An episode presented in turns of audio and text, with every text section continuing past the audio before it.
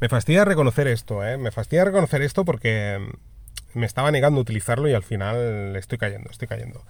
Os voy a hablar de Brave. Sé que mucha gente que utiliza Brave, y ahora lo entiendo también, es un poco fanboy, por así decirlo. ¿eh? no quiero faltar el respeto a la gente que utiliza Brave, porque yo creo que ahora ya me incluyo dentro de, esa gente. Pero siempre recuerdo que alguna vez haber hecho un tweet o alguna cosa, ¿no? Hablar de Brave y la gente de Brave enseguida, oh, ¿sabes? Sí, sí, o sea, la gente que, que utiliza Brave está súper contenta y orgullosa de utilizar este navegador. A mí Brave no me acaba de convencer mucho, pese a ser software libre, porque Brave es software libre igual que Firefox, no me gustaba utilizarlo sobre todo por, por el tema de lo de las criptomonedas, que no es que sea... O sea, no por el tema en sí de las criptomonedas, sino que al final estaban, que es, obvio, ¿no? Estaban intentando monetizar de alguna manera, ¿no? El, el, proyecto y habían incluido el tema de las criptomonedas dentro del escritorio, digamos que ensuciaba un poco para mí, ¿eh? ensuciaba un poco lo que sería el navegador, ¿no? Que ahora ya esto es opcional, ahora ya esto lo puedes eliminar. O sea, si tú no quieres utilizar, yo por ejemplo en mi caso no estoy utilizando todo esto de las criptomonedas y hay una opción en la configuración de puedes quitarlo y ya desaparece, ¿vale? Tanto en dispositivos móviles como en, escritorio. Pero ya os digo, no me acaba de convencer por qué. Por, por varias cosas. Aún así, ahora la verdad es que me está gustando mucho eh, le estoy dando un margen de tiempo a utilizar Brave y ahora os voy a explicar un poco las diferencias que yo veo a la hora de utilizar Firefox y Brave, ¿vale? ¿Qué diferencias hay? Porque Firefox, no olvidemos que es el rey en Linux. Está en todas las distros, ¿vale? Es el rey y yo creo que cumple totalmente con la filosofía Linux, que la filosofía Linux al final es...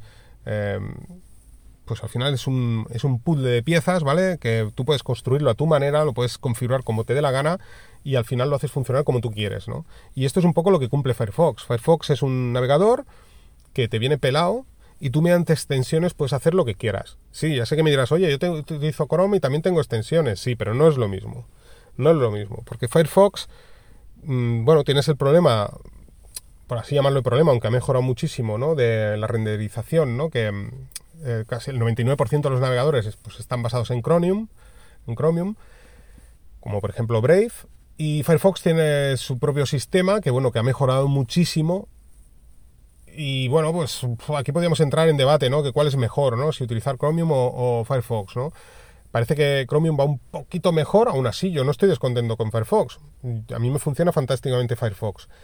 Pero, como os decía, la gran diferencia entre utilizar Firefox y Brave para mí es que Brave está hecho para funcionar. O sea, Brave, una persona que no sepa cómo funciona, o sea, no quiere complicarse la vida, es el Apple de, los navegadores, ¿vale? Una persona que no quiere complicarse la vida dice, oye, yo quiero un navegador que sea seguro, que no vulnere mi privacidad, que no me sigan, no me estén monitorizando mi actividad, que mm, que no me aparezca publicidad. ¿Qué navegador puedo? Pues utiliza Brave, tío. Utiliza Brave porque esto por defecto te lo hace todo. En cambio, si pones Firefox, pues todo esto no te lo hace. Eres tú el que tienes que construir tu Firefox, ¿vale? Y esta es un poco la gracia también de Firefox. Es el pro de Firefox y el contra, ¿vale? O sea, el, pro de Firefox es que tú haces un navegador más a medida para ti. Y en el caso de Brave, pues eh, ya por defecto te viene preestablecido de una manera que dices, ostras, pues verdaderamente todo lo que quiero montar en Firefox ya viene, ¿vale? Entonces te quedas ahí un poco como, guau, ¿qué, hacemos? ¿no? ¿Me quedo con Brave o, continúo en Firefox? Por ejemplo, el tema proxy, ¿no? Os hablé de SOX 5, por ejemplo, Squid, que nos ha hablado, quería hablaros también en otro podcast. Voy a montarme un servidor proxy con Squid, con, con, con SOX 5. Ostras, ¿cómo hago pasar el tráfico desde Brave a, estos servidores proxy? Pues no puedes hacerlo.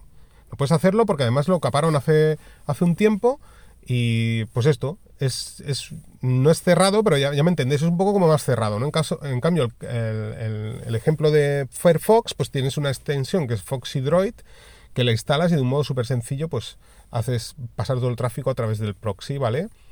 Es más configurable. En cambio, pues el caso de Brave, pues no es tan configurable. Pues ya os digo, esto es un pro y es un contra, ¿vale? Por ejemplo, las DNS, ¿no? puedes configurar las DNS que tú quieras en, en, tanto en Firefox como en Brave pero ya te vienen preestablecidas también las de las bueno las de Cloudflare estas te vienen preestablecidas en, en, lo que sería Brave y tiene otras 3, 4, 5 opciones, ¿vale? Pero veis, eh, se puede decir que te están dando lo mejor, ¿vale? Que yo es lo que estoy utilizando, ¿vale? En, Firefox, por eso os digo que no es una mala opción. Pero dices, ostras, eh, yo en Firefox tengo el control total. Esa es la, grandísima diferencia, ¿no? Aparte que Brave se podría decir que es mucho más liviano. Y eso sí que se nota, al menos yo lo he notado. En, mis máquinas al menos lo, he notado, ¿no? Eh, Firefox cada vez funciona mejor, pero sí que se ve un poco más pesado. Hombre, si tienes una máquina muy potente, al final da igual que utilices Brave que utilices Firefox, ¿vale? Los dos te va a ir perfectamente bien. Pero en el caso de, de máquinas con menos potencia, visto, al menos a mí me ha dado la sensación que Brave funciona más liviano que no Firefox. Entonces ya os digo, a nivel seguridad y demás, pues bueno, em, si quieres utilizar Firefox mm, lo vas a personalizar a medida, si vas a utilizar Brave, pues por defecto mm, todo lo que te viene, pues viene bastante bien. Ya os digo, te viene todo esto del bloqueo de publicidad, te viene todo. En dispositivos móviles también, eh, bueno, ahora viene con tema negro y tal, en dispositivos móviles te permite el poner un, em, simular un tema negro, o sea, mediante las CSS de las páginas que visites, si son con tema claro, pues Brave te va a cambiar el, la CSS, por así decirlo, y lo va a poner en tema oscuro, ¿vale? Para que no te dañe tanto la vista o si estás eh, a oscuras leyendo una página web. Y en el caso de Firefox, pues necesitas el, instalar una extensión, ¿vale? Cosa que os digo, pues en Brave ya te viene por defecto. Todo esto te viene por defecto. Entonces, bueno, pues es valorar. Lo estoy utilizando también en el móvil. En el móvil además te añade una, cosa muy interesante, que es poder reproducir en segundo plano eh, vídeos que encuentres en internet, como pueden ser, por ejemplo, vídeos de YouTube. Esto es fantástico, porque claro, te está quitando la publicidad y además te permite reproducir vídeos en segundo plano apagando la pantalla, ¿no? Que esto es un poco lo que te da la versión premium. Incluso, pues, yo que sé, reproducir música de YouTube Music, o sea, que es fantástico, ¿vale? Es fantástico. Estás logueándote a tu cuenta y estás utilizándolo eh, te aparece el, digamos, el reproductor en la parte superior, igual que el truquillo de Firefox, ¿sabéis? El truquillo este de, oye, mm, ahora no recuerdo cómo era, ¿no? Pero pausa, eh, vuelve a reproducir, despliega barra de notificaciones y te aparece el reproductor en la parte superior que puedes pausar, tal, tal. Bueno, pues bien, esto también Brave te lo hace ya mediante una opción en, la configuración del propio navegador. Entonces esto es fantástico.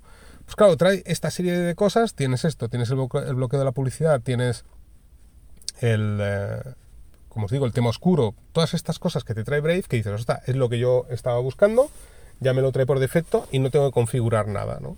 Entonces es fantástico. Luego puedes añadir extensiones también, que están de la tienda de aplicaciones de, de Chrome, ¿vale? Que puedes instalar, o de, igual que puedes hacer con Edge, con Vivaldi, Opera y todos estos navegadores que puedes instalar eh, las extensiones de Chrome, pues bueno, aquí también puedes hacerlo. O sea, digamos puedes ampliar un poquito más y hacer alguna cosa más, ¿no? Como copiar, yo que sé, sintaxis en Markdown, etcétera, ¿no? De una página web.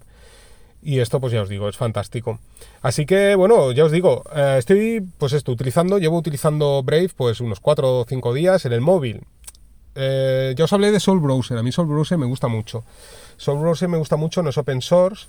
Lo que pasa que Soul Browser em, está bien para una navegación no privada. Claro, si tú quieres eh, loguearte a una cuenta específica personal de tu servidor personal y tal, no quiere decir que tus datos vayan a ser publicados por ahí, pero dices, ostras, tengo más inseguridad porque no es un, digamos, un navegador tan seguro, ¿no? Como puede ser Brave o Firefox. Entonces, bueno, pues eh, yo recomendaría, si quieres utilizar este tipo de navegación, pues utiliza Brave o utiliza Firefox o Mule, que es el fork de Firefox que os hablé. Y si quieres utilizar una navegación pues más, más normal, ¿no? como por ejemplo eh, tus fuentes RSS, previsualizarlas en su página web directamente con el navegador, pues ahí sí que puedes utilizar solo browser, ¿no? hacer una consulta tipo de, oye, ¿a qué hora me cierra el Mercadona? Eh, a través de la búsqueda de Google, pues oye, la puedes hacer con Soul Browser sin problema, ¿no? No necesariamente eh, tienes que utilizar un navegador súper seguro. Pero ya os digo, sí que es cierto que, mm, o sea, Soul Browser me gusta por ese alto nivel de configuración que, te permite, ¿no? Que no te lo permite, por ejemplo, Brave, ¿no? Al final Brave, pues es lo que tienes, ¿no? Tiene esas opciones, pero ya no le puedes meter mm, más mano, ¿no? Sobre todo en Android. En el caso de, Firefox sí que te permite instalar extensiones, como os dije, los add-ons, los famosos add-ons, que además, si te logueas con tu cuenta de Firefox, puedes crear una colección tuya personal de los add-ons disponibles, de la totalidad de add-ons disponibles en en la tienda de Firefox, y, añadirlos también en tu dispositivo Android, ¿vale? Que puede haber alguno que no sea del todo compatible porque, eh, pues yo qué sé, para versión web pues probablemente no funciona, no puedes hacer funcionar exactamente igual que en el escritorio, pero están todos disponibles, funciona exactamente igual, tanto en tu escritorio como en el móvil, y eso es fantástico, ¿no? Porque te permite pues tener las mismas extensiones o add-ons en tu móvil que en tu escritorio, ¿vale? Y poco más que contaros, ya os digo, eh, lo estoy valorando, lo estoy usando, estoy muy contento con Brave, me está sorprendiendo muchísimo, es muy liviano, muy rápido, yo ya os digo, lo veo más rápido que Firefox incluso. Em, y nada, no, no, descarto el quedarme con Brave, ya os digo. Em, tiene una sincronización también que me llama mucho la atención, que aunque sí que utiliza los servidores de Brave, que a la hora de loguearte no necesitas poner usuario y contraseñas, sino que se crea también como una especie de frase o algo así y tú, si por ejemplo vas a utilizarlo en tu móvil, pues mediante código QR se conectan los dos dispositivos y cuando están conectados, pues pasa la información, o sea, ya sea las contraseñas como los bookmarks, etcétera, ¿no? Y la navegación a través de, este archivo, ¿no? Que va sincronizando con todos los dispositivos. Si llega un día que empiezas a desinstalarlo todo y al final te quedas sin ningún dispositivo, pues perderás toda esa sincronización y contraseñas, ¿vale? Lo que no me queda muy claro, por lo que he visto, sí que utiliza los servidores de Brave, ¿vale? Esto ya no me ha acabado de convencer mucho. Me molaría más que fuera conectando un dispositivo con otro. Pero yo os digo, no lo tengo muy claro cómo funciona. Si fuera un dispositivo con otro, sería fantástico. Pero si pasa a través de los servidores de Brave, ya no mola tanto, ¿no? A mí no me gustan tanto porque para eso prefiero utilizar Flocus o algún tipo de aplicación más que, que gestiones tú, ¿no? Que al final son tus contraseñas y es tu información, ¿no? Eh, de hecho, Firefox también lo hace del mismo modo y también eh, Google, ¿no? A través de su Google Chrome también lo hace del mismo modo. Pero bueno, a mí personalmente me gusta más pasarlo por, mi propio servidor y gestionarlo yo. Eh, así que bueno, pues ya veis, Firefox solo hay uno, ¿vale? por así decirlo. Hombre, tenemos LibreWolf, que sería la versión más aproximada a, Brave.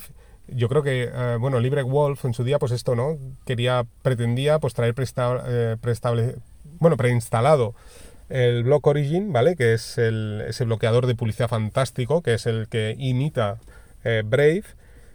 Y aún así Brave es más, más heavy el, bloqueador, porque bloquea mucho más que eh, Block Origin. Y ya os digo, pues LibreWolf, que es un fork de Firefox, lo que hace es esto, ponerte eh, Block Origin, te lo configura también de una manera, pues precisamente para mantener esa privacidad, pues parecerse más a Brave. Pero si tú miras las tablas de, seguridad, siempre Brave es el que te va a dar los valores más altos.